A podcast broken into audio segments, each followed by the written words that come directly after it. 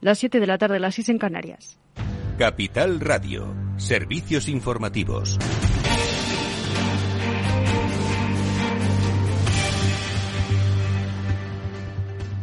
Buenas tardes. Arranca la Asamblea General Anual de las Naciones Unidas con la apertura de las discusiones a cargo del secretario general de la ONU, Antonio Guterres, quien ha anticipado un invierno de descontento a escala mundial. Con todo, ha querido abrir con un mensaje de esperanza por la iniciativa que está permitiendo exportar grano desde Ucrania a través de la inicia del Mar Negro en medio de la guerra iniciada por Rusia. No obstante, ha querido también colocar al mundo frente a un espejo que devuelve una imagen de crisis, desastres, injusticias y peligros profundamente interconectados, Guterres asegura que vivimos atascados en una disfunción, global colosal con el foco sobre la creciente y cada vez más agudizada brecha entre el norte y el sur globales, por lo que ha llamado a la comunidad internacional a atajar desde todos los frentes estas previsiones. Our world is in big trouble. Divides are growing deeper. Nuestro mundo está en un gran problema. Las divisiones son cada vez más profundas, las desigualdades cada vez mayores y los retos se extienden cada vez más. Crisis como la guerra de Ucrania y la multiplicación de los conflictos en todo el mundo, crisis como la emergencia climática y la pérdida de biodiversidad, crisis como la difícil situación de financiación de los países en desarrollo y la fe en las herramientas de desarrollo sostenible, desmantelamiento del derecho internacional y debilitamiento de la confianza y la fe de los ciudadanos en las instituciones democráticas entre los los líderes se, sienta, eh, se sientan en la encrucijada de muchos temas por la importancia mundial. Se encuentra Recep Tayyip Erdogan, presidente de Turquía. Erdogan ha recordado su última reunión con Vladimir Putin en Uzbekistán la pasada semana para defender su impresión de que el mandatario ruso estaría dispuesto a terminar con la guerra lo antes posible, así lo decía en una entrevista con PBS. En primer lugar, ¿quién tiene la ventaja, Rusia o Ucrania? Como líder, no estoy dispuesto a considerar esto. Todo lo que tenemos que hacer y lo que queremos ver es cómo termina la batalla con la paz.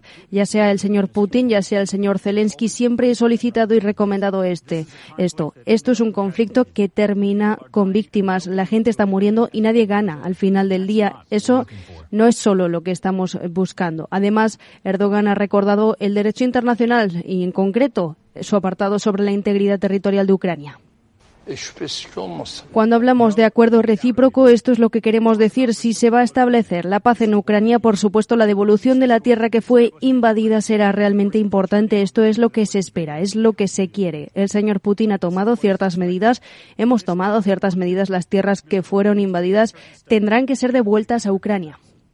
Pero no está tan claro. Los prorrusos de la región del Donbass convocan un referéndum de adhesión a Rusia del 23 al 27 de septiembre. Se va a formalizar la propuesta del secretario general de Rusia Unida, Andrei Turchak, para celebrar una consulta popular con la que se pretende validar la absorción de las regiones del este de Ucrania. Pues bien, este lunes la Cámara Pública de la autoproclamada República Popular de Lugansk ha pedido al líder prorruso que organice de forma urgente un referéndum de adhesión a Rusia. A Rusia. También el Parlamento de la autoproclamada República Popular Popular de Donetsk ha convocado un referéndum de integración en los próximos días. El ministro de Exteriores ruso, Sergei Lavrov, en declaraciones para la televisión estatal rusa.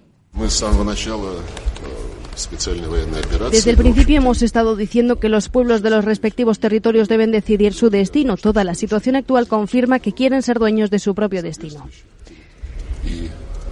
Entre tanto, el gobernador de Lugansk condena los diferentes referéndums de los separatistas ucranianos respaldados por Moscú después de casi siete meses de guerra. Sergei Gadai, gobernador de Lugansk, la provincia en Donbass, ahora bajo control de las tropas rusas, ha calificado los referéndums de falsos y prevé que sus resultados sean inventados.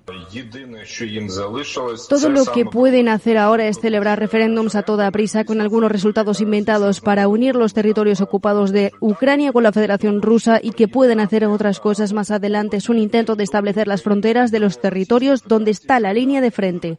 Le dará a Rusia la posibilidad de, declarar la guerra y, a y Rusia podría también realizar una movilización forzada.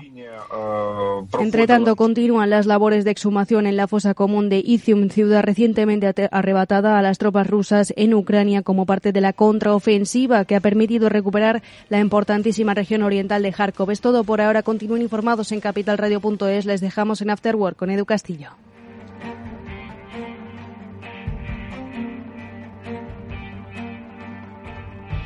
Capital Radio.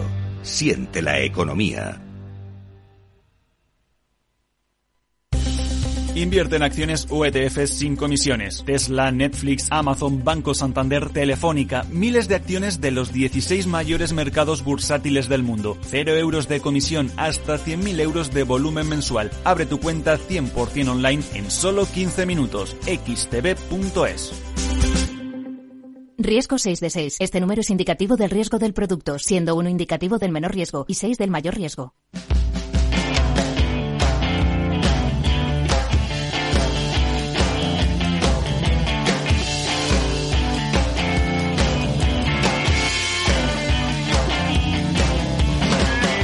Después del trabajo, After Work, con Eduardo Castillo, Capital Radio. ¿Qué tal amigos? Buenas tardes, bienvenidos al After Work que ya comienza en Capital Radio. La economía está revuelta, la economía sobre todo la que no comprende la gente. Bueno, la gente comprende cómo le suben los precios, ¿no? Pero de momento a su alrededor pues no ve más que símbolos de, bueno, tampoco excesiva prosperidad, pero bueno, oye, la economía funciona, las empresas eh, van en marcha, se acaba esto de la pandemia, vuelve la presencialidad, suben los precios, eso sí, pero bueno, que hay como cierto discurrir normal en la economía, ¿no? En la que vemos por la calle, pero luego uno de repente lee la prensa y lee lo de los tipos de interés y cómo están los mercados y qué es lo que hacen los bancos centrales y como no lo entiende muy bien, pues se asusta, porque poco menos que anticipan pues una situación compleja, ¿no? Y de eso es de lo que queremos hablar hoy, un poco para ver si, si merece la pena que sigamos mirando la economía a pie de calle o la miremos con cierta perspectiva financiera. Por eso le vamos a preguntar a Félix López, que ya está por aquí sentado en el estudio, que nos explique qué es lo que está pasando con todo esto de los bancos centrales y eso, las lecturas un poco que podemos hacer. Y, y nada, de eso es de lo que vamos a hablar. También saludaremos a Chimo Ortega, que se unirá a nuestra conversación económica y con la que espero, pues insisto, que pues tengamos un poquito más de claridad de las cosas que están pasando. Está Néstor Betancor gestionando técnicamente el programa, os hablo Eduardo Castillo. Vamos a empezar ya mismo, que tengo ganas de, de que me aclaren las cosas. Venga.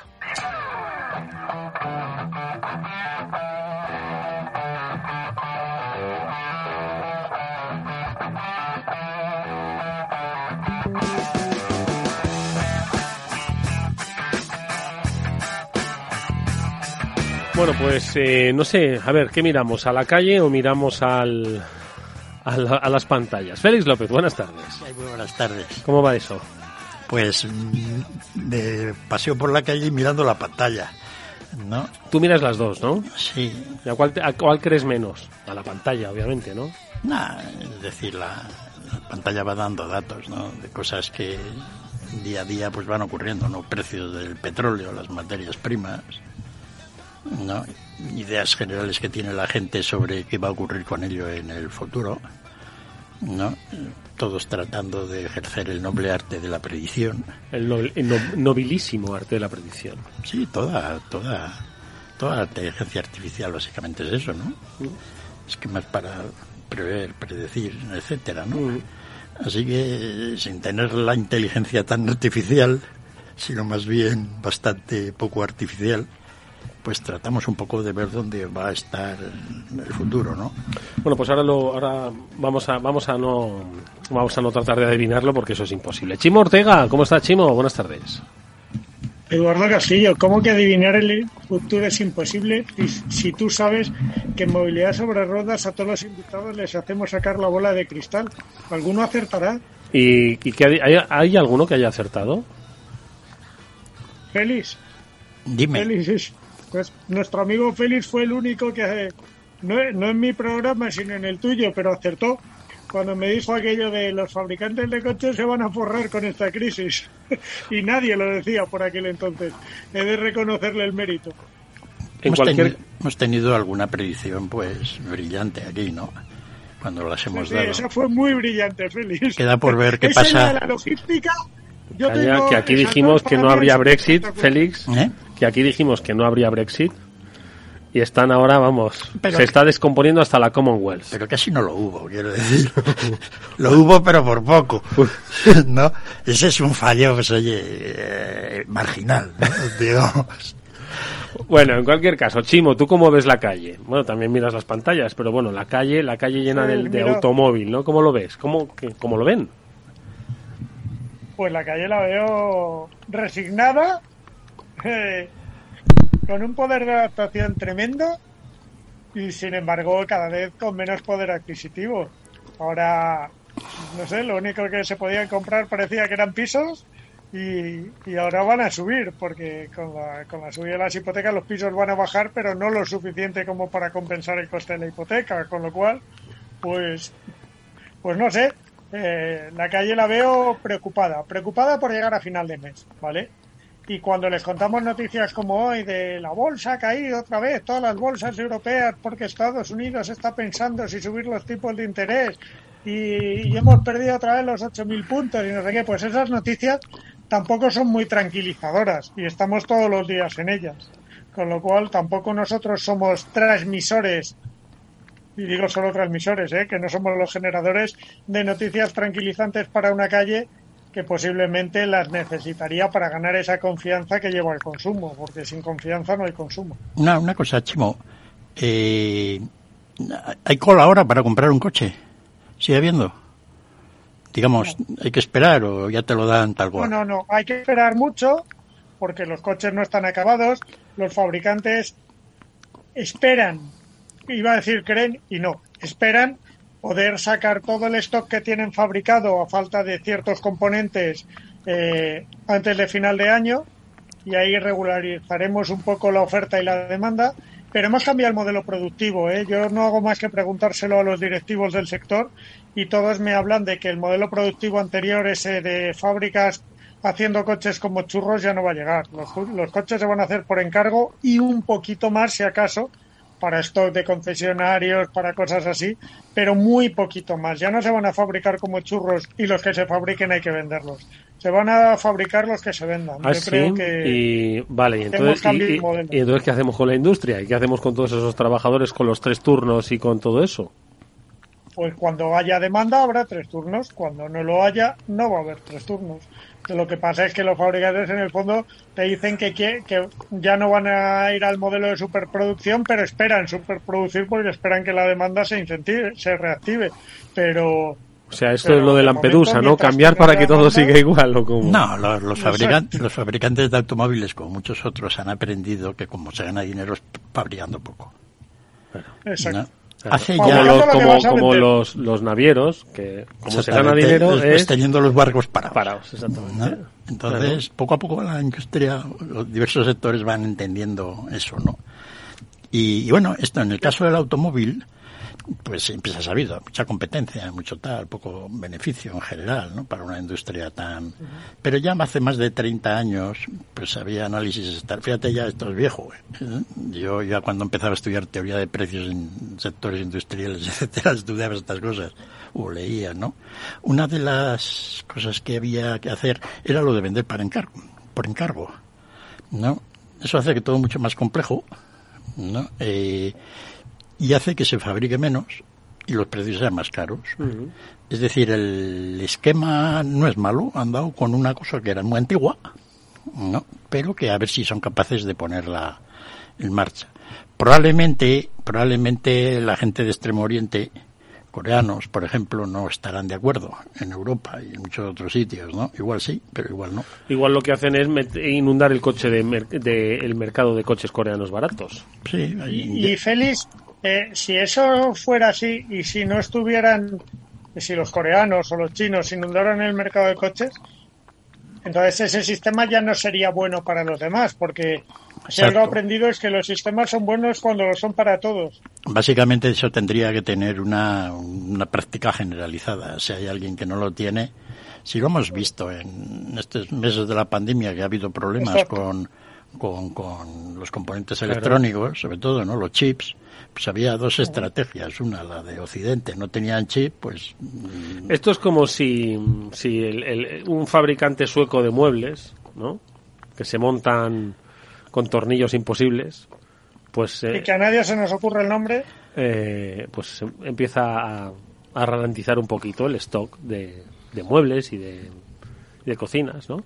Sí, claro. Es decir, si uno decide pues que hay escasez de tornillos, ¿no? Y entonces pues los precios suben.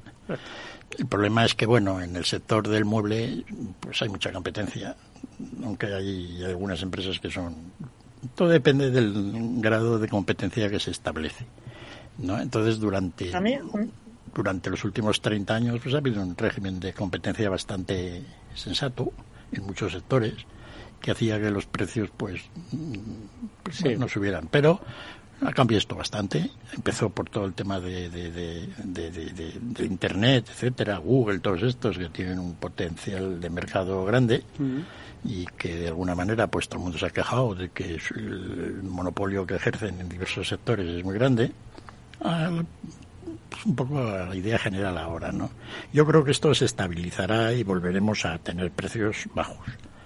No es decir, que esto va a ser de alguna manera transitorio. Pero claro, mm, transitorio puede ser dos, tres años, ¿no? Yo creo que la inflación se ha parado. Es decir, que de ahora en adelante irá cayendo, salvo que ocurra otro desastre en los mercados de la energía o se nos bloquee otra vez el canal de Suez. Pero yo creo que está ya finiquitada. No, es decir, no veo yo que haya ya sectores que puedan subir los precios mucho. Porque la gente, como dice Chimo, está ya vigilando el bolsillo mucho. No, ya hay pruebas además muy evidentes de que la gente pues está muy retraída en el consumo. Y entonces pues las empresas pues van a empezar a tener que tomar medidas, ¿no? Porque algunas deben estar hoy salía un lo podemos quizá comentar ahora luego un comentario en la prensa sobre el consumo y la subida de los precios entre los productos de marca blanca y los productos de marca de fabricante. Aquí ya contamos hace ya meses que la inflación, los bienes de consumo, los precios iban a subir más, tal como estaba la situación actual en la marca blanca. Siempre suele ser la más barata, ¿no? Pero que esta vez era la que iba a subir más, los precios. Porque la marca blanca no tiene mucha opción cuando a las subidas de precios de las materias primas. Si a un fabricante de marca blanca le sube el precio de la harina, pues tiene que subir el precio del croissant directamente. Y al día siguiente, ¿no? Habla directamente con el, con el propietario de la marca blanca y dice, mira, esto es así. Y además tendrán acuerdos de eso, ¿no? Bueno, es lo que ha ocurrido. En España han subido en un año los precios en la de marca blanca un 18%. Y los de marca de fabricante, pues la mitad, un 9%. casi como la inflación. Sí, lo curioso del caso es que cuando uno sube los precios más que otros, la demanda cae. Pero en este caso no es así. Es decir, este es un fenómeno muy, muy curioso, ¿no? que viola un poco las normas y las leyes de la... pero que tiene que ver con los bienes inferiores, con bienes de origen, etcétera, toda una historieta montada para explicar esto. Y el hecho es que la gente está mal de bolsillo, y aunque la marca blanca ha subido más, comparativamente ha sido más barata que la otra, y entonces ha habido una movida grande hacia marca blanca. Tal es así que la facturación... en- Pero porque la marca blanca sigue siendo más barata que Claro. la... Claro. O sea, aunque haya subido más, siendo más barata. Sí, sí, sí. y entonces cuando la gente se ha quedado sin dinero, pues entonces la marca de fabricante, pues aunque haya crecido menos, pues no... Es un fenómeno curioso que explica muy bien la situación en la cual está el consumidor. Porque si realmente pues todavía viéramos que la marca de consumidor, de la marca de fabricante, con marcas buenas, etcétera, pues todo el mundo compra alegremente, pues diríamos, bueno, han subido los precios, pero la gente saca el dinero de algún lado. Pues ya no. La gente está haciendo un cambio bastante radical para lo que normalmente son estas cosas. Y es sorprendente ver que, que normalmente los precios suben porque el consumo baja. Yo, de algunas cosas que han subido los precios, un poco por represalia, he reducido el consumo drásticamente. Represalia, ¿no? Hombre, sí. yo también, porque es que te meten un sartenazo por tres cosas que coges en el, en el supermercado, pero un Entonces, sartenazo... andamos, oye. andamos ahí, ¿no? Eh, Entonces, es muy raro pensar que, que eh, de un año a esta parte pues ha habido un consumo real de productos de marca blanca más alto que el del año pasado. No debería ser así. Todos hubiéramos reducido el consumo. Sin embargo, así que las marcas de fabricante lo deben estar pasando mal. Conclusión. Y no cabe duda que una marca de fabricante, pues que en el cual la harina del corazón que vende es la mitad, no como, no como en la marca blanca, que es el 80%, pues durante un tiempo ha estado aguantando. Pues no subimos mucho el precio, los márgenes los reducimos, gastamos menos en publicidad, ¿no? ese tipo de cosas, ¿no? hacemos numerillos con con la contabilidad en el aspecto de, la, de cómo evaluamos, yo qué sé, las amortizaciones, etcétera, y vamos tirando. Pero llega un momento en que han perdido toda la cuota de mercado, claro. Y entonces, pues, a ver qué ocurre, ¿no?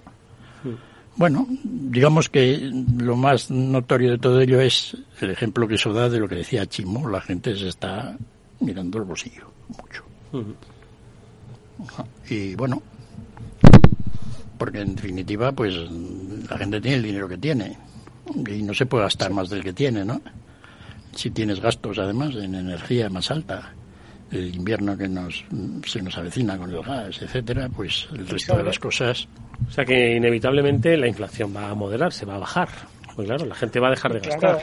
Sí, porque porque además Eduardo piensa que es que no solo es no gastar, es que cuando tú vas a pedir dinero para compras como casas o como coches, que no se suelen hacer a tocateja, eh, es que el dinero está más caro también, o sea, te entran, pagas más todos los meses, con lo cual la gente se lo sigue pensando, la inflación se va a parar, en la, lógicamente la gente va a parar su consumo.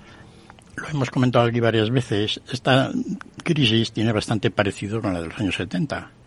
La única diferencia es que en los años 70 la política de rentas pues no habría política de rentas, es decir, es como ahora, que tampoco la hay. Y, pero de alguna manera los sindicatos, los obreros, las empresas empezaron a conceder subidas de precios, de salarios muy grandes. En el caso español ya a finales del 70 era ya el tema grotesco, ¿no? Pero en todo el mundo, en general menos en Alemania, digamos, ¿no? Entonces, pues en Alemania pues la inflación estaba más o menos contenida y en el resto del mundo pues bastante alta, ¿no? Y entonces lo que estamos viendo ahora, y lo que todo el mundo, pues como ya sabe eso, pues está mirando con atención, están subiendo los salarios. Y entonces es un poco la clave para ver un poco la evolución de, porque claro, si los ingresos nominales suben, pues hoy todo el mundo va a gastárselos a la marca, la blanca o la negra, ¿no? Y el consumo pues sigue subiendo los precios, ¿no? Porque los fabricantes en ese caso, pues no tienen ya ningún incentivo a no subir los precios y además pues se les suben los costes. Entonces esa espiral muy estudiada de costes, precios, ¿no? Y que se van mordiendo una especie de, de círculo vicioso, y, pero yo creo que no es el caso actual. Podía verse un poco en Estados Unidos, ¿no? Que en algunos sectores, pues, de acuerdo con la pandemia, la gente no quería ir a volver a trabajar a los restaurantes, a los sitios así, sobre todo a la gente de sueldos no muy altos, pues que les han concedido subidas de salarios relativamente altas. No, pero en el resto de los sectores no ha habido mucho. Y luego queda también, pues, por dilucidar todo un aspecto, en Estados Unidos sobre todo y aquí, que tiene que ver con la construcción de los índices de precios ya comentamos que la construcción del índice de precio de la energía en España probablemente estaba mal hecho. Y el tema del índice de alquileres también. Entonces, en Estados Unidos el 40% de la inflación se debe a los alquileres. ¿No? Pero claro, ¿qué pasa con la gente que tiene casa propia? ¿No? Entonces, todo el, todo el engranaje de cómo afecta un índice de precios de algo que no consumes, no, pues claro, habría que hacer un índice de precio de lo que consumen los que tienen casa propia. Porque a, toda esa gente se les imputa, digamos, una renta por, digamos, una especie de alquiler a la hora de calcular todo esto, ¿no? Entonces hay aspectos teóricos que probablemente estén, digamos, de alguna manera sobrevalorando la inflación en real. No mucho, pero, pero suficiente. ¿no? Para que de alguna manera pues esto se viera de otra manera. Bueno, aquí claramente todos consumimos eh, electricidad, hmm. que es lo que ha provocado pues principalmente la subida de los precios, ¿no? que se haya extendido a toda la economía. No tenemos ese problema. Vivas de alquiler o vivas, o vivas eh, en casa en propiedad. Y los precios de los coches chimos siguen también altos, porque también habían subido y bastante. ¿eh? No han bajado ni un céntimo, Eduardo Castillo. Piensa que sigue sin haber coches. Eh, es verdad que os decía el otro día que había un fenómeno incipiente, incipiente, todavía no, se no es preocupante ni generalizado, de gente que perdía la señal por no entramparse para pagar la, la letra mensual, porque ahora no se veía con esa capacidad. en su momento, cuando encargó el coche hace ocho meses, pues se veía. Pero, pero eso no es preocupante y los coches siguen mm, teniendo un plazo de ocho meses y la gente está a la puerta del concesionario, como aquel diría, esperando a que le den el suyo. O sea que sí. Lo que es verdad es que lo que sí se está retrayendo bastante es una cosa que en el sector se llama tráfico de exposición, que, que se mide en Internet con las visitas a las páginas que venden coches y en los concesionarios con la gente que entra a comprar o a preguntar por un coche y eso se está retrayendo. Es decir, esos son los coches que se venderán el próximo mes o los próximos dos meses, ¿vale? Que se venderán, no que se matricularán, porque cuando damos las cifras, luego hay que tener cuidado con esto, porque los que se venden no son los que se matriculan. Se han vendido muchos que están sin matricular y son todos esos que hablamos que están señalizados, esa bolsa de 200 y pico mil coches, que se supone que hay ahí señalizados y sin comprar, o sea, y sin, y sin matricular, pero sí comprados y, y, sin embargo lo que están bajando es esa gente que va al concesionario o que entra en la web a, a, encargar su coche, da una señal y decide esperar. Esa sí que está bajando de manera significativa. Y eso es preocupante porque es el, el negocio de los próximos meses. Claro, si hay poca visita ahora, pues hay poca entrega dentro de meses, ¿no? Dependiendo de... No, pero veo muchas quejas de los fabricantes, ¿no? Diciendo que la caída de las ventas ha sido este año no sé cuánto, el 20, el 30% sobre el anterior o más, ¿no? Y, y sin embargo es un problema de que no son capaces de entregarlos. ¿No? Es decir, es todo. está siendo un problema de entrega. No sé. Venta, en cualquier caso, Chimo, eh, pues eh, hay veces eso, que, que, parece que estamos hablando de una realidad económica y luego les noticias que apuntan a otra, a otra completamente distinta. Leía pues aquí un flasazo de, de esta mediodía, eh, ni siquiera de ahora, sobre la UPV de Porsche, de Porsche, ¿vale? Ah, sí, claro. Que, que, está siendo un éxito. La gente quiere comprarse acciones de Porsches y Porsches, supongo. Y es que ya hay una demanda que supera los 9.400 millones de euros, los que va a colocar eh, Volkswagen, que es la propietaria de Porsche. ¿no? Yo alucino, porque Porsche bueno. es un producto de luz. ¿Cómo que bueno? ¿Cómo que bueno? Madre bueno mía, madre mía la brecha. La madre mía la brecha. No, bueno, con, con, lo de que Volkswagen es la propietaria de Porsche, sí y no, porque ahí se cruzan los derechos de muchas cosas dentro de las sociedades y al final Porsche controla mucho más Volkswagen de lo que parece. Bueno, ¿Te vale. acuerdas tú de un insigne señor? Conozco a más gente con, con, con, Volkswagen que con Porsches, ya te digo yo, pero... Ya, Sí, sí, pero en acciones no es lo mismo. Y conoces mucha más gente que desearía tener un Porsche que, de, que se desearía tener un Volkswagen. Ya, pero de deseos no y sube el agua de la bolsa. De lo que tú estabas diciendo. ¿Qué será el precio medio de un Porsche de toda la gama? Ciento, 170 mil euros. Qué barbaridad. Qué austeridad. Porsche, no, no tanto. No 120, tanto. una cosa así. Claro, hay más caros, ¿no? Digo, si la media. To... A ver, acabo de venir de la presentación euros. del Range Rover nuevo, ¿vale? Del, del, icono del Land Rover. Y el más barato vale 140.000. Pues fíjate, más Pero barato. Cuidado, el más barato. Están el vendidos. Range Rover. Sí, el nuevo, ¿vale? Que sale ahora a la venta, que cambia todo el modelo. Bueno, pues el más barato de todos vale 140.000 euros, pero cuidado, están vendidos con lo que produzcan, ¿eh? El lujo no está en crisis. No, pues si te decía, si te decía esto es porque un Porsche es más barato que un javelín. Un misil de esos que se echa al hombro un soldado ucraniano y le lanza al tanque ruso. Pero la guerra es otro business, Félix. ¿No? La guerra es otro 170. Pero son business distintos. Ya, ¿no? Por eso digo que tiene, termina siendo barato el, el Porsche, ¿verdad? 140.000 euros. Madre mía.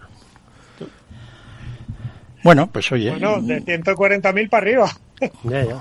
Ya, ya, el más barato. No sé, pero bueno, esto es significativo. En cualquier caso, me ha llamado la atención lo de la OPV de Porsche. Pero Eduardo, te voy a poner otro ejemplo para que, para que entiendas un poco con el, mi sector, ¿vale? Mañana empieza el Salón del Caravaning de Madrid, ¿vale? ¿No? Te voy a poner un precio medio, ¿vale? Un precio bajo, bajo, desde donde empieza una gama. Una Ford Transit equipada con cocina, tal, pero, pero una Ford Transit, es decir, con cama, pero lo más básico que hay. Sí, una camper, camper, ¿no? ¿Vale? En camperización. Lo más básico arranca en 70.000 euros. Bueno, y no hay. ¿Cómo que bueno? La demanda es tal de todo ese tipo de cosas, desde esa que es la más barata hasta los hasta las caravanas, no hay ni una en el mercado, ni nueva ni de segunda mano. Por eso te digo que hay dinero para lo que hay dinero, pero Pero no todo el mundo está sin dinero, eso es verdad, pero es verdad que hay una, mucha gente, cada vez más, que no llega a final de mes. Hay mucha gente que ha decidido que quiere dedicarse a la vida del Trump, ¿no? Del trampero, quiero decir, del que va por ahí dando vueltas. de Conética. Y entonces es curioso porque en España eso nunca ha sido una actividad muy, muy allá, ¿no? Estados Unidos sí, por ha sido el país de Europa donde menos se daba y ahora está de moda. Sí, uno, uno veía la vuelta ciclista a Francia y ve todas las caravanas aparcadas al lado cuando van todos a verle, ¿no? Y en España pues no ves de vez en cuando alguna, ¿no? O sea, la diferencia es curioso ese tema, ¿no? Mm, hombre, hay un mercado eh, importante del alquiler, lo, lo, conozco a través de una empresa que la hemos entrevistado aquí en un par de ocasiones y escapa, una intermediadora, ¿no? De, de autocaravanas, de campers, eh, pues para, para viajar y pone en contacto pues a propietarios con gente que quiere alquilar, ¿no? Y hay negocio, hay negocio y creciente en España, ¿no? Pues hay un cambio en estilo de vida y bueno, pues oye, las nuevas generaciones, el concepto de van life, ¿no? Que se comparte mucho en redes sociales, pues ayuda, pues a querer disfrutar de una experiencia. Pero mm, me llama mucho la atención que, que alguien quiera ser propietario, ¿no? De van life, habiendo pues un mercado tan, oye, igual lo ven como un como un business, ¿eh? Y lo ponen a disposición de del público tipo Airbnb, que es un poco pues el, negocio del que hablamos, ¿no? Y, quizás por eso esa demanda, Chimo, no lo sé. Flotas de, de campers. Es posible, no lo sé, pero desde que eso sí que ha sido un fenómeno que deberíamos analizar realmente, porque todo esto eh, fue cuando acabó el cuando nos encerraron en casa, cuando pudimos salir, se disparó de tal manera que no ha parado, no para de crecer. Todo lo que se fabrique está vendido, todo lo que se ponga alquiler está alquilado y todo lo que haya de segunda mano está vendido. Es impresionante. Eh, yo alucino, de hecho, ya al director del salón que empieza mañana le entrevisté hace unos días y le dije, no sé para qué hacéis el salón, nos hace falta. Sí, ya está todo vendido, bueno, pues ¿eh? No sé si habrá temas de regulación, pero no creo que sería muy complicado hacer autocaravanas, ¿no? Fabricarlas, dices. Sí, digo, quiero decir que no parece ser que es la cosa digamos. A ver, las autocaravanas son hiper rentables en cuanto a, venta, igual que les pasa a los vehículos comerciales, porque no nos olvidemos que tanto las campers, estas furgonetas que os hablaba. Sí, sí, son eh, vehículos comerciales. Exacto, hasta las caravanas son eh, carrozados de vehículos industriales, con lo cual mm, el margen de beneficio es muy superior al de un coche normal de los que un turismo de los que vemos por la calle. Sí. Eh, porque la transit, la transit de reparto para yo llevar melones, ¿cuánto me cuesta? Son caras, ¿eh? No, no digo que sea barata, pero 70.000 no creo que cueste. No, 70.000 no, pero los 40.000 posiblemente no bajes. Pero 30.000 para poner dos maderas, un colchón y, un, y una palangana para hacer tus necesidades. Simplificas mucho. Lo estoy simplificando mucho. Son, hay algunas que son una maravilla. Simplificando mucho. Lleva cocina, lleva baño, lleva muchas cosas. Pero es verdad que aún así, insisto, el margen es tremendo. Chimo Ortega, gracias por haber estado con nosotros. Nosotros vamos a seguir hablando un ratillo de economía. Chimo, gracias. Un abrazo. Gracias, amigos. pero antes vamos a escuchar un breve consejo. Venga. Si inviertes en bolsa esto te va a interesar eh, porque si no conoces a XTB es muy probable que estés pagando de más. Atento, con XTB comprar o vender acciones y ETFs no tiene ninguna comisión hasta 100.000 euros de valor nominal al mes. ¿Vas a seguir pagando comisiones en tus operaciones? Recuerda que XTB no te cobra comisiones en la compra y venta de acciones al contado y ETFs, por lo que tienes que entrar en xtb.es, abrir una cuenta online de una manera rápida y sencilla, con atención al cliente castellano y que está disponible las 24 horas al día. ¿A qué estás esperando? Ya son más de 450.000 clientes los que confían en xtb.es. Riesgo 6 de 6. Este número es indicativo del riesgo del producto, siendo uno indicativo del menor riesgo y 6 del mayor riesgo. After Work, con Eduardo Castillo. ¿Qué es ir más allá?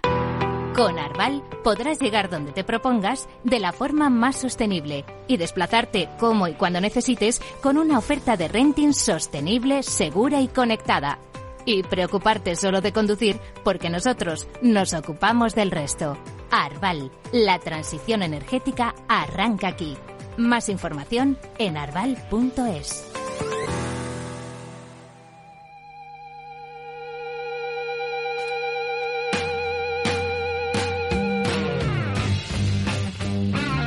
Eduardo Castillo en Capital Radio, After Work.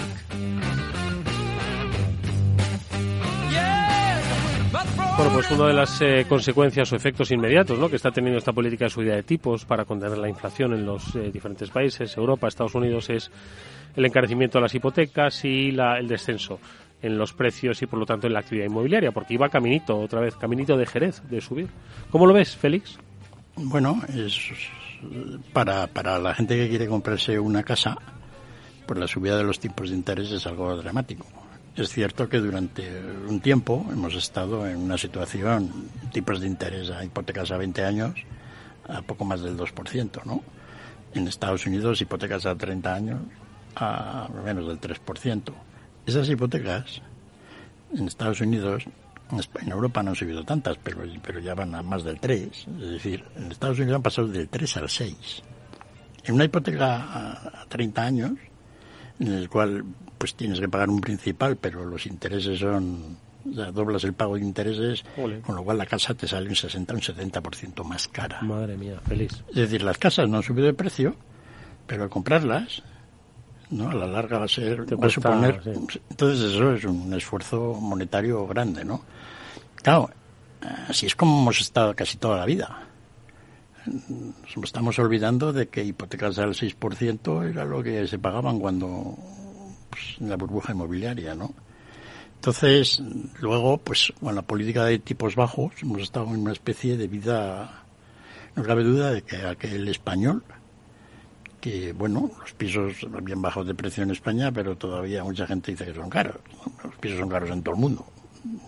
me estoy dando yo cuenta, salvo en alguna provincia de España y del extranjero.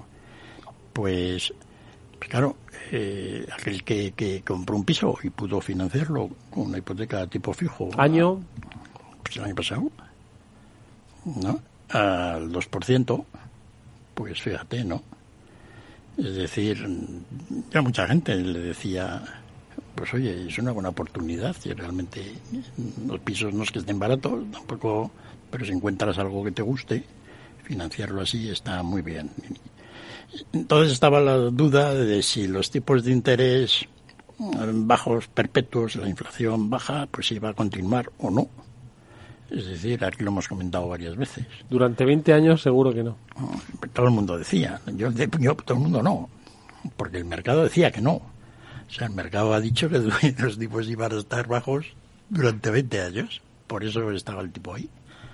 Pero ahora dice que no, de repente el mercado pues ha cambiado de opinión no tienen opiniones muy duraderas, sabes cómo cambia rápidamente, señor mercado, pero muy volátil, muy volátil. Pero ahora está en otro estado mental.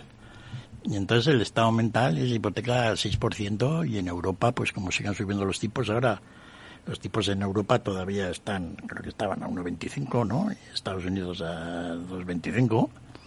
Pero en Europa se dice que en breve ¿Va a estar a cuánto? al 3. Al 3. No, en breve, a mediados del año que viene. Con lo cual, pues son tipos ya pues que para Europa son altos. Con lo cual las hipotecas estarán pues a, a, saber. ¿No? Entonces, pues no cabe duda de que el ejercicio de comprarse un piso en España o en cualquier lugar de Europa, pues va a suponer un 60%, 70% más caro de, Luego habrá la posibilidad de las hipotecas se pueden refinanciar o no, depende de los contratos, etcétera. Pero en principio esa es la situación. Pagar tipos de interés al 2% por una hipoteca de 200.000 euros, pues estás pagando 4.000 euros, ¿no? Al, al, año, poquito. Por eso, pero pagar una hipoteca pues al 5%, pues ya supone pues 10.000 los tipos de interés. Entonces la situación pues ha, cambiado todo, todo bastante, ¿no? Bueno, es un poco la idea, es decir, los bancos centrales han dicho aquí tenemos que hacer algo porque nos están echando culpa. Creemos que la inflación podría morir sola, que es un poco lo que han venido diciendo hasta ahora, pero les pasa como a todo el mundo, de vez en cuando pierden el pulso, ya se tiemblan, digamos, nada, no, y fíjate si nos equivocamos, menuda bronca nos van a echar y es un poco en la que están. Entonces los tipos de interés van a subir, pues probablemente generará crisis mundial, que es un poco de lo que se trata. ¿No? Cuando había inflación general mundial en los años finales de los de los 70, pues entonces en Estados Unidos vino el señor Volcker y subió los tipos de interés al 15-16%, y entonces aquello generó un crisón, y entonces pues la inflación pues fue para abajo. Entonces esa es un poco la idea, ¿no? No estamos todavía en aquellas situaciones, ¿no? Pero, pero, pero es así. Entonces va a hacer lo que se va a crear lo que lo que Chimo decía, la crisis buena, la que realmente nos va a organizar las cadenas de suministros, ya no habrá que hacer cola para comprar un coche, los barcos vivirán como Dios manda, ¿no? y poco a poco, pues a partir de ahí podremos un poco reorganizar toda la economía mundial que está realmente bastante bastante desastrada, los mercados de trabajo muy extraños. Es muy interesante, por otra parte, desde el punto de vista teórico, saber que mucho de lo que sabes no sirve para nada, pues es muy enriquecedor. No, porque sí, porque te das cuenta de que, oye, puedes aprender cosas nuevas, ¿no? O sea que desde el punto de vista para un economista como nosotros, que le guste ver las cosas y apreciarlas, pues es un momento realmente pues sin lugar a dudas, es como la pandemia, pues para los científicos y los sociólogos y los psicólogos, pues ha sido un campo de análisis brutal. Tremendo. De todas formas, el mercado inmobiliario, Félix, al final siempre va a adolecer, si no de unos tipos altos, de unos precios altos y unos tipos bajos. Es decir, que al final, por, por H o por B, alguien va a pagar mucho por comprarse una casa. O se lo va a pagar al banco o se lo va a pagar al propietario. Sí, porque es, una, es curioso, ¿no? Es decir, cuidado que sabemos cómo hacer para que los pisos no sean muy caros. Que es tener pues, muchos pisos. Hacer más pisos. Más, pisos. Sobre todo en una paramera como muchos sitios de España. Lugares más, digamos, sí, todo está igual, hombre. Digamos más encerrados, como Bilbao. Esto es Hong Kong. San Sebastián, ¿eh? Exactamente, las eh, montañas. Hong ¿no? Incluso Barcelona, que dentro que hay, pues está allí. está la montaña y el mar. Digamos que a los que tienen mar, como que tienen la, la mitad de espacio para, para construir. Para construirlo, porque de un lado, no. Hoy estaba leyendo, fíjate, que por, sacar un tema ya que tiene que ver con esto y para meter a los chinos en, el tema, ¿no? Que, que bueno, hay allí crisis inmobiliaria, pero lo que le gusta al periodista, ¿no? Dar el tono que hay ricos todavía y que la crisis no afecta a todo el mundo y que eh, se estaban dando anticipos ahora para la compra de pisos a construir en la ciudad de Shenzhen. Shenzhen es la capital industrial mundial del mundo ahora, básicamente, ¿no? Entonces, en la capital industrial del mundo, en un mal sitio, ¿no? una ciudad que hace 20 años casi no existía, pues están pagando el precio del metro cuadrado a 28.000 euros. Madre mía, pero eso ni en la concha de... ni en el paseo de la concha de San Sebastián. Porque en Hong Kong se están comprando... ¿A cuánto? carísimo, pues en la mitad precio. A 14. 14, 15, ¿no? porque 17, tiene sentido, porque es que no, hay, no cabe una aguja. Exacto. 28.000 euros en Shenzhen. Entonces te compras en Shenzhen un apartamentito. un pisillo. Pisillo de, de 100.000 metros. Pero los chinos, ese tipo de apartamentos, ya los hemos contado aquí, suelen ser grandes. No, como de 300. ¿no? Entonces a 28.000 pues sale como a 28 por 3 es 8.400. ¿no? 8.400 millones, 8,4 millones de euros para comprarte un piso grande en Shenzhen, previsiblemente con buenas vistas pues, al resto de los pisos. Entonces, eh, de alguna manera todo esto está un poco desquiciado, ¿no? Hombre, hombre. A la hora de, Sí, Shenzhen es lo que es. Los chinos hay chinos que son ricos y aunque hay crisis, pues algunos piensan que esto va a acabar, ¿no? Y pues estarán en un lugar privilegiado, pero son cosas que se escapan de, de, ya de, ¿no? Y luego queda, pues eso como afecta, en principio, si van construyendo casas, pues tampoco pasa nada, ¿no? Porque el chino que tiene dinero, pues se va a vivir allí y deja un piso vacío, o lo puede comprar otro pues a precio más barato y así que construir pisos aunque sea caros ejerce un efecto benéfico sobre en Madrid por poner el ejemplo que más tenemos pues seguimos ahí con la promoción de Chamardín que algún día pues no esto no es en Zen y por lo tanto pues estaremos dentro de 20 años a visa hace un piso ¿no? pero teníamos que haber ya toda esta crisis pues haber construido allí 10.000 pisos buenos, caros, bueno, buenas vistas a... De 6.000 para arriba el metro cuadrado. A 6.000 para arriba el metro cuadrado, precio, oye, baratejo, ¿no? De, de, de, de, de, de, de PIG, ¿no? Entonces, pues ahí, sin embargo, pues no, todavía no acabamos de... Así que, y, queda el tema del alquiler, ¿no? Porque a la larga, pues los pisos, los precios, ¿no? Y los alquileres, pues también, si no hay pisos, pues, ¿no? Ya andan todos diciendo qué vamos a hacer. Pues oye, gest- controlamos los alquileres, ¿no? Como controlar el precio ahora de las patatas, que también está de moda. Pero se ha hecho poco. Es decir, yo todavía lo he visto a toda la gente que está preocupada por el problema de, del precio de los alquileres, que se les haya ocurrido una idea realmente útil. Oye, qué idea. ¿No? Pues de repente hemos construido ahí, hemos generado la posibilidad de construir 5.000 viviendas. ¿No? Para que. Y lo hacemos de esta manera, ¿no? Y todo el mundo dice, pues es verdad, ¿no? Qué buena cosa. Pues no he visto todavía nada de eso a la hora de... Entonces todas las ideas pues son. Aquí en, muchas partes de España, es decir, en España no debería haber ningún problema de pisos caros más que... Y en Madrid tampoco más que pues el que quiera comprarse un piso caro en alguna zona cara. Pero el resto de los pisos deberían estar pues baratos. Y no lo están sobre todo porque tiene que ver mucho con la facilidad que podemos tener, pues oye, de, de organizar la red industrial alrededor de las ciudades y luego las comunicaciones, ¿no? Dentro del tema. Lo ideal es que la gente que vive por el norte, pues trabaje por el norte, ¿no? Y encuentre su zonita adecuada a precio razonable.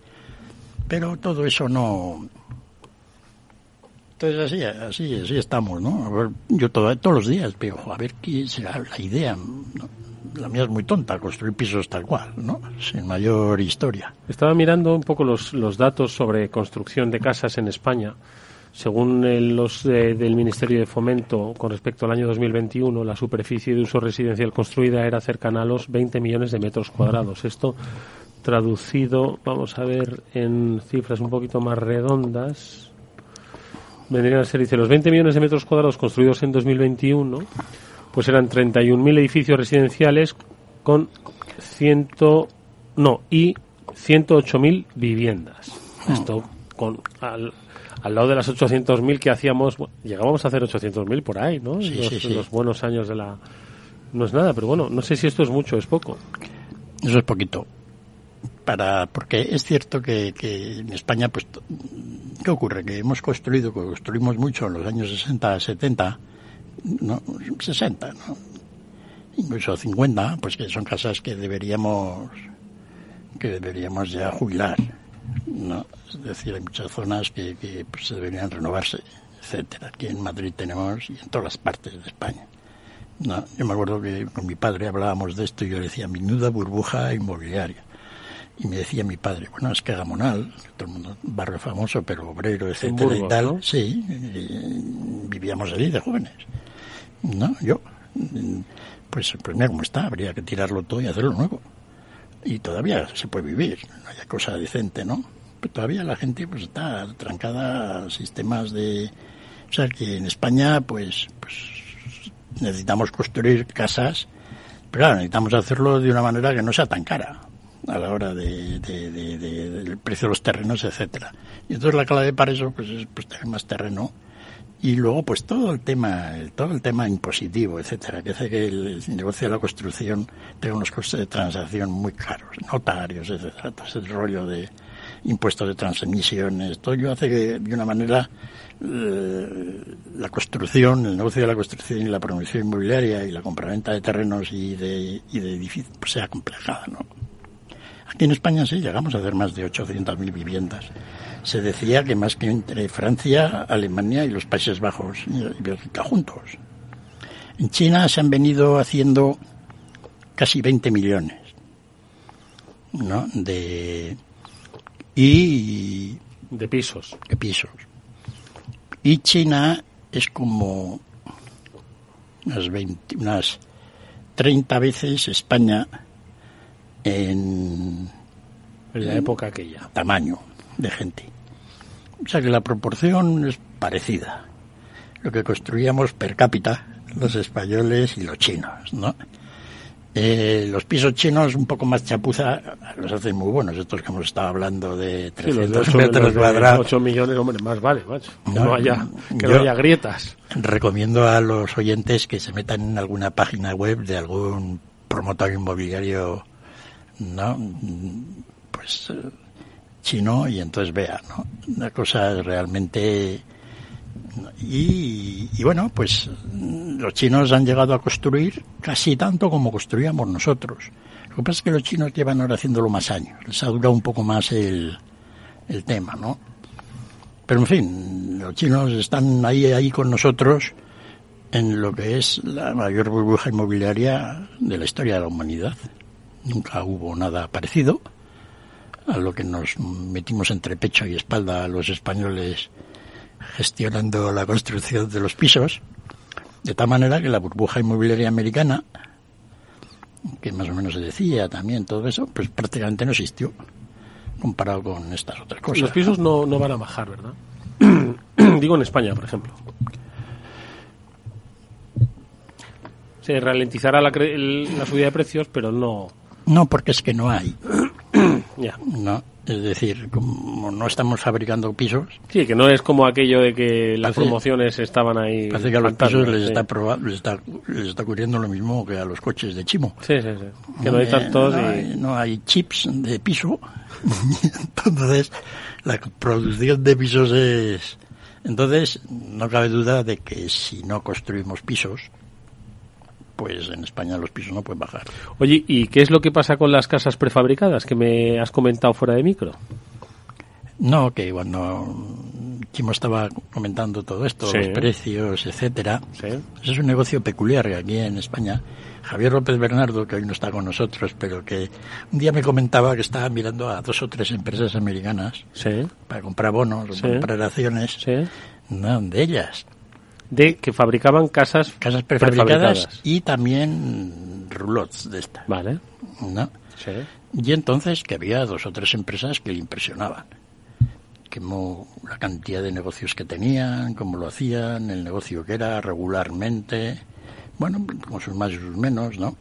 Esto había tenido, por lo visto, la casa prefabricada pues oye, la compras y casi te la ponen en un sitio. Sí, sí, bueno, sin el casi, te la compras y te la ponen, ¿no? allí, ya de los pilares y tal, pues tuvo un boom en Estados Unidos hasta mediados de los años 70. Y de repente cambió algo que me explicó Javier, pero que no recuerdo, cambió algo la legislación. Bueno, de, tal manera que ah, algo que tenía que... Ah, con el problema de cómo financiar esas casas si se pueden financiar con hipoteca o no. Ajá, vale. Porque una casa la financias con una hipoteca, aunque sea una casa americana de estas que pues, de cartón piedra, madera y tal, ¿no? La madera esa que subía de precio y bajaba, pues la puedes financiar con una hipoteca. La casa dura lo que la hipoteca porque luego hay que reformarla bastante y todo iba al cabo del tiempo. Pero podías conseguir una hipoteca pero las casas estas, roulots grandes, etcétera, ¿cómo compras una roulotte que te pueda servir de vivienda? O una casa prefabricada para poner en la sierra y te vas a vivir allí. No, pues lo ideal sería una hipoteca. La puedes pagar a 20 años y vives pagando poquito, y pero si tienes que financiarla con un préstamo normal, pues la cosa cambia mucho. Los plazos no son los mismos y el tiempo de interés tampoco. Yo creo que eso hizo que el negocio pues fuera para abajo, pero que efectivamente, como ha comentado Chimo, pues ha habido pues, un renacimiento.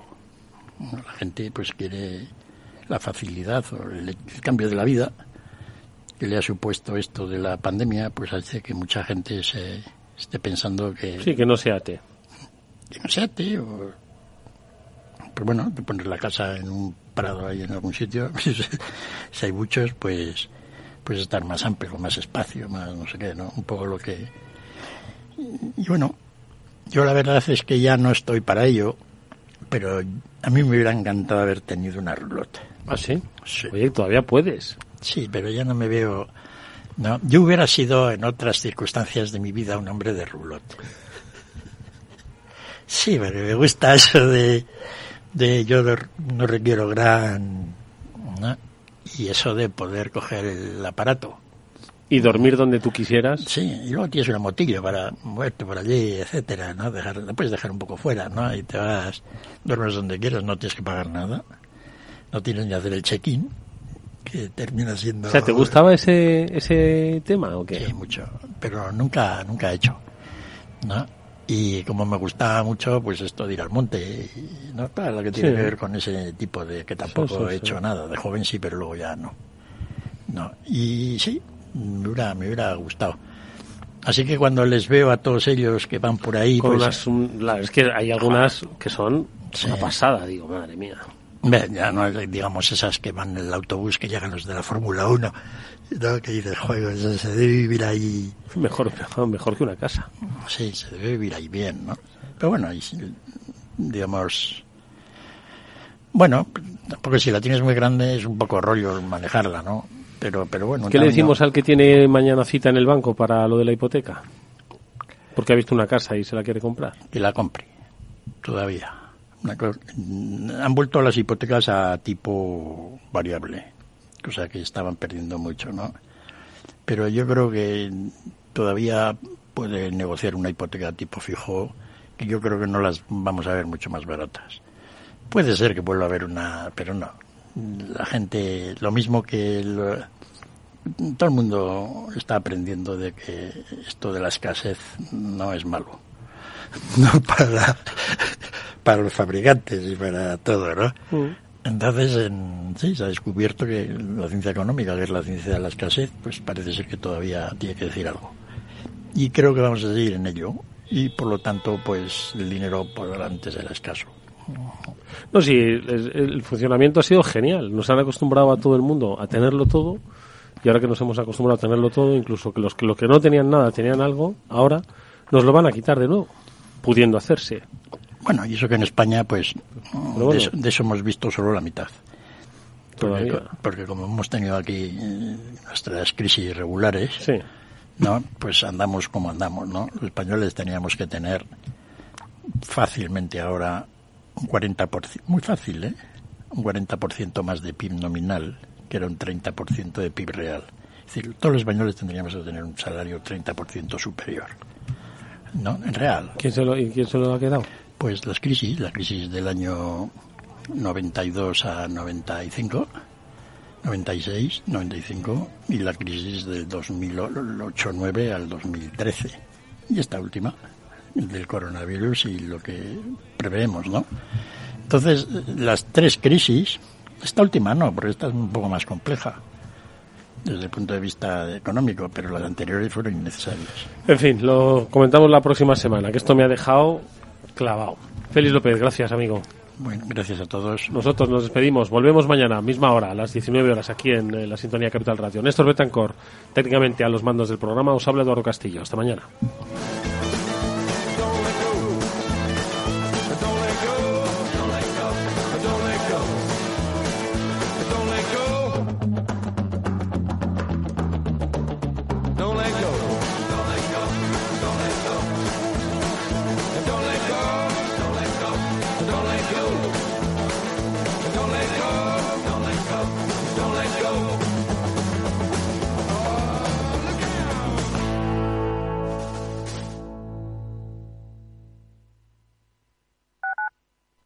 Capital Radio Madrid 103.2.